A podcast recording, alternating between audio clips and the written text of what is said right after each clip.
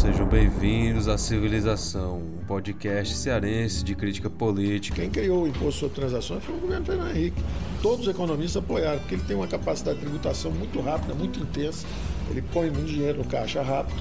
Se ele fosse baixinho, ele não distorce Como tanto. você já sabe, nós iremos conversar sobre o que interessa no noticiário político e econômico. O governo encaminhando, nós começamos novamente o debate na comissão, abrindo prazo novamente para que a PEC do governo também seja avaliada e sejam apresentada em mim. Nosso debate vai ser em conjunto, Câmara, Senado com certeza e o governo federal. E se você ainda não sabe muito bem como acompanhar um podcast, não se preocupe que a gente também está aprendendo a produzir.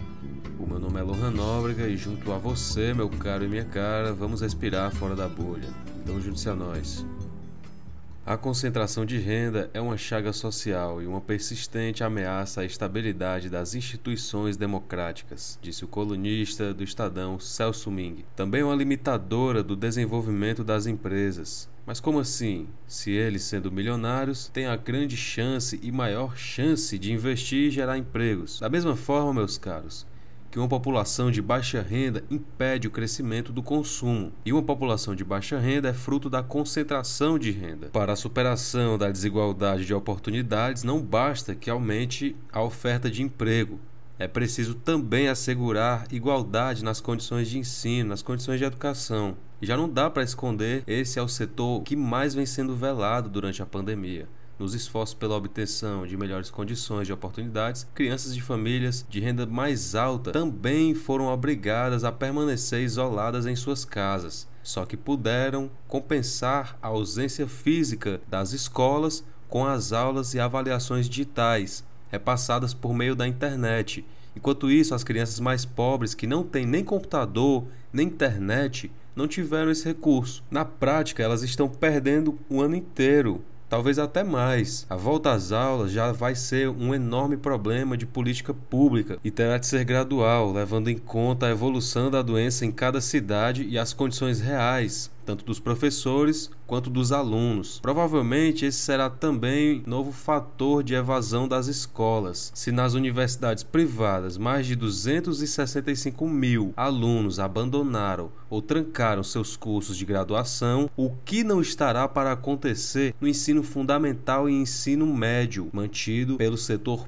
público. Está equivocado quem acha que a pandemia é uma espécie de anjo da morte democrática que ceifa ricos e pobres. Os ricos também enfrentam o isolamento social, mas se defendem melhor. Os pobres que sobreviverem não só vão ficar mais pobres, mas também verão se fechar portas e janelas das oportunidades. Com base em levantamentos da Unesco, a Organização de Nações Unidas voltada para a educação, informou que no mundo mais de um bilhão e meio de crianças ficaram sem aulas durante a pandemia. A maioria delas não terá reposição das aulas, porque os países mais pobres não dispõem de recursos orçamentários para enfrentar as despesas extras com o ensino. O desmonte na educação brasileira vem preocupando muita gente. Isso pode ser um tiro pela culatra do governo, mas algo que com certeza é é irresponsabilidade não haver sequer um estudo tudo para adaptação de um meio de manter ou de repor com reforços e planejamento. Isso com certeza causa muita preocupação, visto que a evasão das escolas é um problema existente e muito sério no nosso país. Precisamos de solução para as questões educacionais, as questões dos alunos da rede pública, que sem dúvida serão os mais prejudicados e as famílias de baixa renda de maneira geral, porque eles não têm dinheiro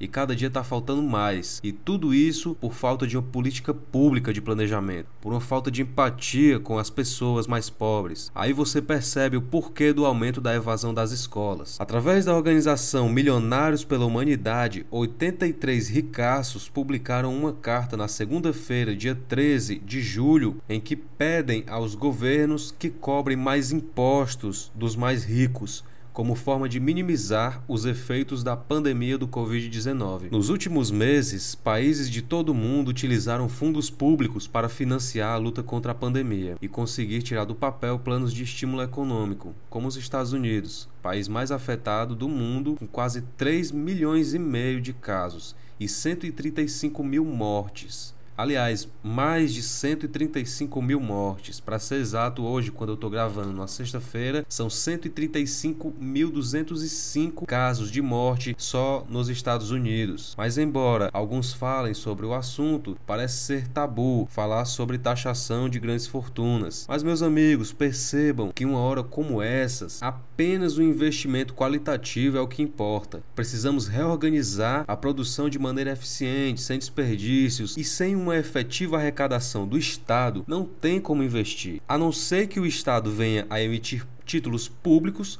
ou seja, fazer dívida, imprimir dinheiro sem ter produzido, isso aumenta a inflação, meus amigos. Isso causa aumento nos preços, isso pode causar até mesmo a escassez de alguns produtos. Enfim, uma série de problemas de produção, de distribuição e consumo, que finalmente não resolveria a longo e médio prazo, mas sim em curto prazo, o que nós com certeza não precisamos agora. Nós temos problemas estruturais sérios e sociais, então devemos resolver esses problemas com seriedade, com a qual eles precisam ser resolvidos. Bom, e com essa nós encerramos esse primeiro bloco e vamos passar para o segundo bloco, onde falamos um pouco sobre a crise da pandemia do coronavírus.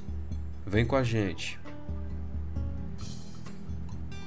A crise do coronavírus não afetou só a economia mundial, mas alterou também a agenda política global além de recolocar na pauta a relevância do Estado e dos sistemas de saúde pública. A pandemia trouxe a foco para as populações vulneráveis e a necessidade de políticas públicas voltadas para essa população. E no Brasil não foi diferente.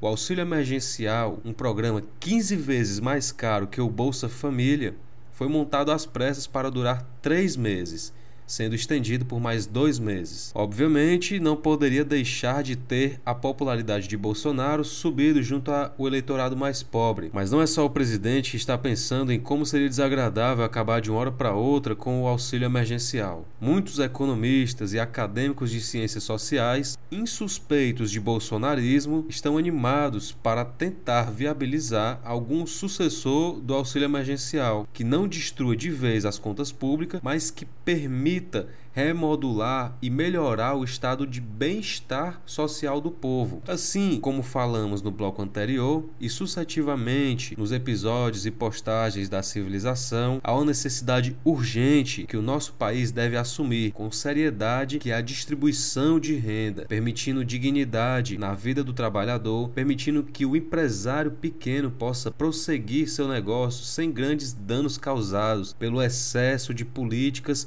ou pela falta delas. Por muitas vezes evitamos debates polêmicos, como esses de taxações de grandes fortunas, de impostos e de regulamentações. Mas por muitas vezes esses mesmos debates polêmicos vêm à tona para que nós possamos mudar em algo, para que nós possamos construir uma civilização que possa pensar e viver de maneira digna. Há um grande conflito de interesse, isso não é uma dúvida, mas acho que o momento é oportuno para se discutir uma saída para o nosso país, para nossas empresas e principalmente para o nosso povo e a sua soberania. Pois muito bem, aqui encerramos mais um episódio de A Civilização, essa produção cearense de crítica política. Bom, não sei se vocês perceberam, mas nas duas últimas semanas nós meio que atrasamos o conteúdo para vocês. E isso acontece porque estamos fazendo algumas modificações, tanto nos nossos equipamentos, como até mesmo nos lançamentos dos nossos episódios. Então, se você gosta da gente, curte o nosso conteúdo, curte a nossa página página no Spotify, curte a nossa página no Facebook e no Instagram. Ajuda muito o nosso trabalho e se você puder, divulga para quem você acha que vai gostar do assunto. Eu quero agradecer a você que acompanha a gente até o fim. Um forte abraço e até a próxima.